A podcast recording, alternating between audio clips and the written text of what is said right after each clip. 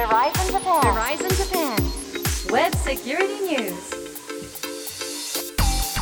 ライゾンジャパンウェブセキュリティニュース通信技術企業世界最大手の一つベライゾンがグローバルな視点からインターネットセキュリティウェブセキュリティの今を伝えるプログラムです。今回もベライゾンジャパンソリューションズエグゼクティブセキュリティの森マークさんにお話いただきます。ベライゾンジャパンの森マークです。今日もよろしくお願いします。よろしくお願いします。進行は私ちぐさです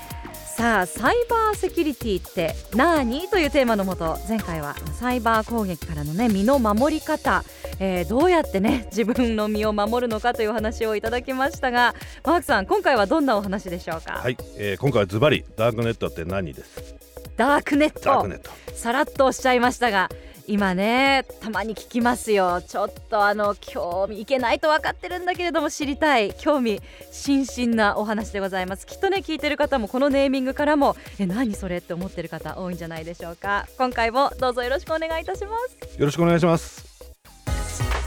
Verizon Japan, Verizon Japan. Web Security News さあ今回はダークネットって何？ということですけれどもこれまでにもねこの番組でもダークネットっていう言葉は何回か出てきたと思いますが改めてダークネットマークさんどういったものなんですか？ダークネットっていうのはインターネットまあネットワークに接続されていて例えば Google だとか Yahoo そういった検索エンジンに引っかからないサイトのことを言います。でそのサイトっていうのがクリアネットとダークネットというふうに分けてるんですけどクリアネットは Google、Yahoo 検索エンジンに出てくるものに対して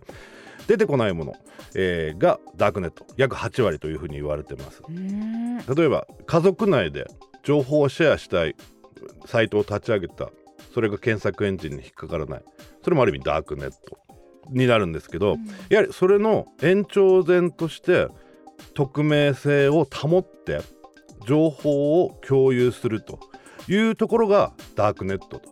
いうふうに考えていただくのがいいのかなというふうに思います。で例としてはやはり悪いことが多いんですけどいいことに今使われようとしているのが実は、えー、つい最近ロシアの、えー、SVR 諜報機関があの匿名で情報を提供してくださいと。でその匿名性を守るためにダークネット、えー、を使って情報を通信してください。そうすることによって万が一身の身に危険を感じている人情報を共有したいけど身に危険を感じる人が匿名で情報を共有してくれるともしかすると今まで上がってこなかった情報ももらえるかもしれない、はい、ということでダークネットを活用しているという場面もありますんで。でもやはりほぼ全てが悪いものの方にも傾いてますね。なるほど。あのこのダークネットですけれどもまあこれを聞いて私が何をするっていうわけでもないんですけれども やっぱこのじゃあそれどうやってアクセスするのかなっていうのは誰しも気になるところではあると思うんですが。一番あの一般的に使われているのが Tor っていう The Onion Router っていうあのアプリケーションがあるんですね。でそれは、えっとラウターというふうについてるぐらいであってルーターの機能も持ってるんですけど全ての接続全ての通信をまず暗号化してくれて匿名化してくれるアプリケーションなんですね。なので出元がわからない。例えば今家であの携帯から、えー、Google にアクセスした場合にはなぜか Google は私は今東京からアクセスしてます、さらには新宿からアクセスしてますって分かるじゃないですか。はい、とかねすぐ出ますもんね。でそれって自分の発信元例えば自分の家の w i f i のルーターだとかあともしあの携帯を使っているんだったらキャリアが実際に教えちゃって自分が今横浜で、えー、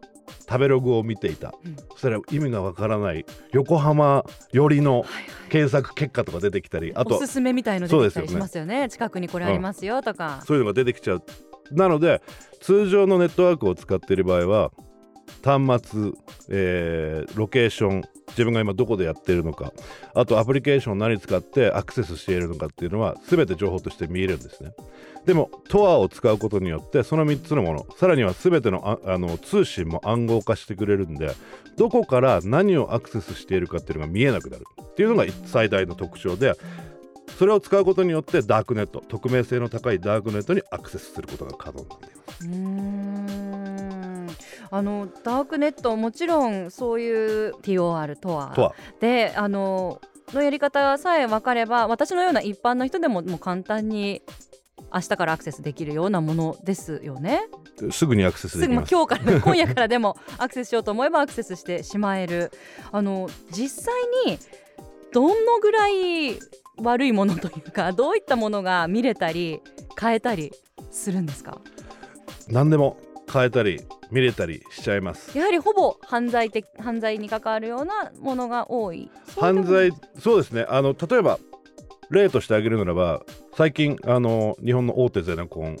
のあの会社がやはり攻撃を受けて、はい、で、えーまあ、その建設会社の海外のグループ会社を経由で、うん、あの入られてしまったんですけど、はい、ニュースになってましたね。ねでそこで、えー、っと実際に契約先との取引の、えー、情報だとかあとメールアドレスだとかそういったものが実際にリストとしてダークネットで販売されてました。なので何でもそういったものももちろん買えますしあとはあの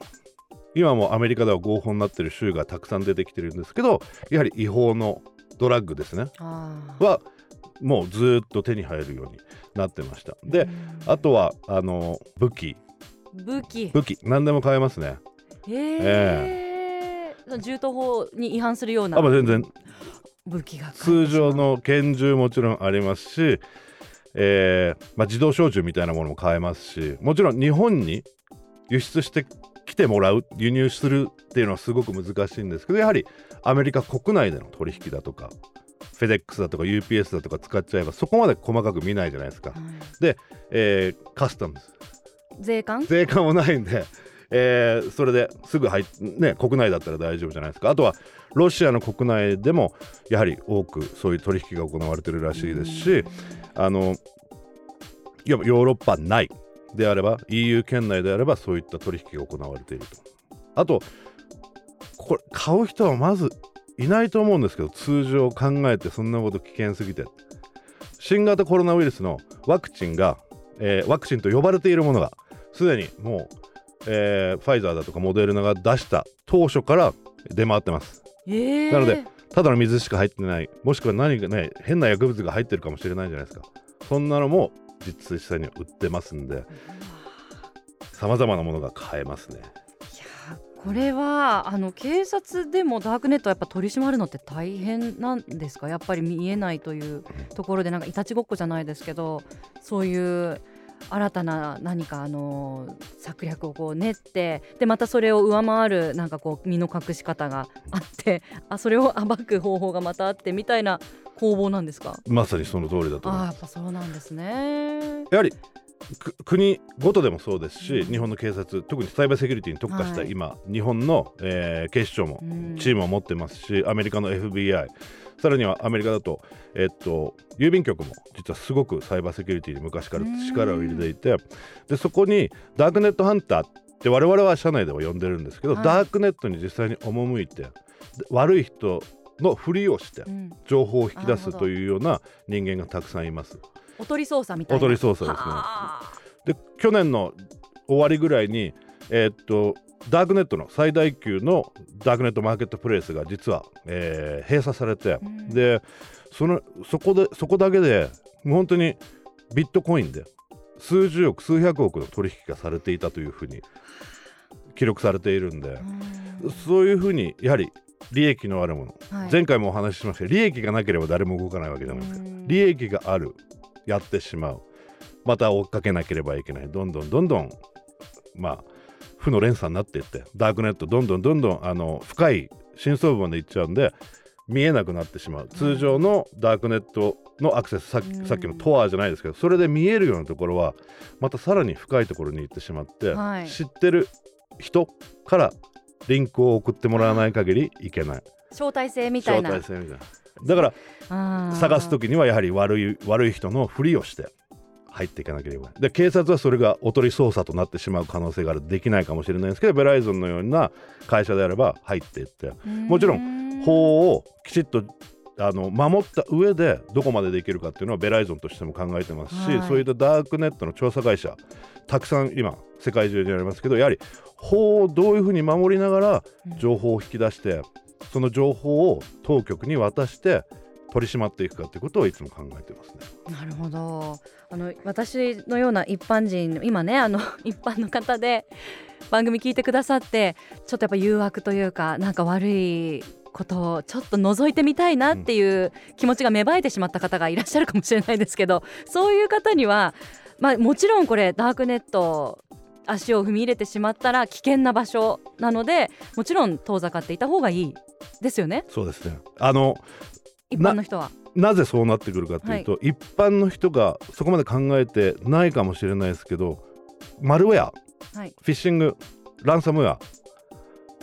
ダークネットは通常のクリアネットより100倍危ないというふうに考えていただかなければ。なのでちょっと間違えたことをするとすぐにそういったマルウェアに感染したりランサムウェアにやられたり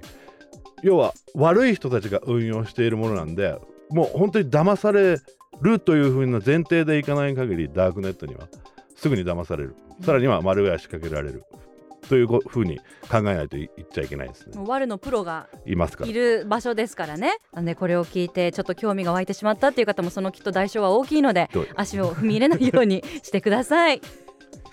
いや私もちょっとあの最初今日ダークネットって話聞いた時はあ帰ったらちょっと覗いてみようかなと思ったんですけれども絶対にしませんあのね意外とトアをダウンロードしてえー、っと検索エンジン立ち上げて検索項目入れてもそんな出てこないんで、えー、そんな簡単に入れるものでもない、なんですね。その労力を使って入るものでもないので、はい、やめておきましょう。やめておきましょう、うん、ありがとうございました。Verizon Japan. Web Security News 今回のベライゾンジャパンウェブセキュリティニュースいかがでしたか？ウェブセキュリティについてもっと詳しく知りたいという方ベライゾンジャパンのオフィシャルホームページご覧になってみてください。さあマークさんこれまで4回にわたってサイバーセキュリティって何？をテーマにお話ししてきました。いやあの私も知らないことがたくさんで。非常に勉強になりました。ウェブセキュリティって本当にあの企業単位はもちろんですけれども個人単位にもね関わってくる。企業を守るためにも今のコロナ禍では特に個人のね自分の意識を高めなきゃいけないっていうところもありますよね、えー、次回からはどんなお話が聞けるのか楽しみなんですがいかがでしょうか？まず次回はあの1年に1回ベライゾンが、えー、発行している、えー、データ漏洩侵害調査報告書というレポート DBIR というものの、えーまあ、発行好きになってきたのであのちょっとそれについてお話しできればなと、うん、で2021年に起こった2020年に起こった、えー、インシデントなどをまとめているものなのでちょうど今こういった流れからして面白いかなというふうに思うんで次回はそのお話をさせていただければと思います。はい次回もお聞き逃しなくベライゾンジャパンウェブセキュリティニュースお届けしたのはベライゾンジャパンの森マークとちぐさでした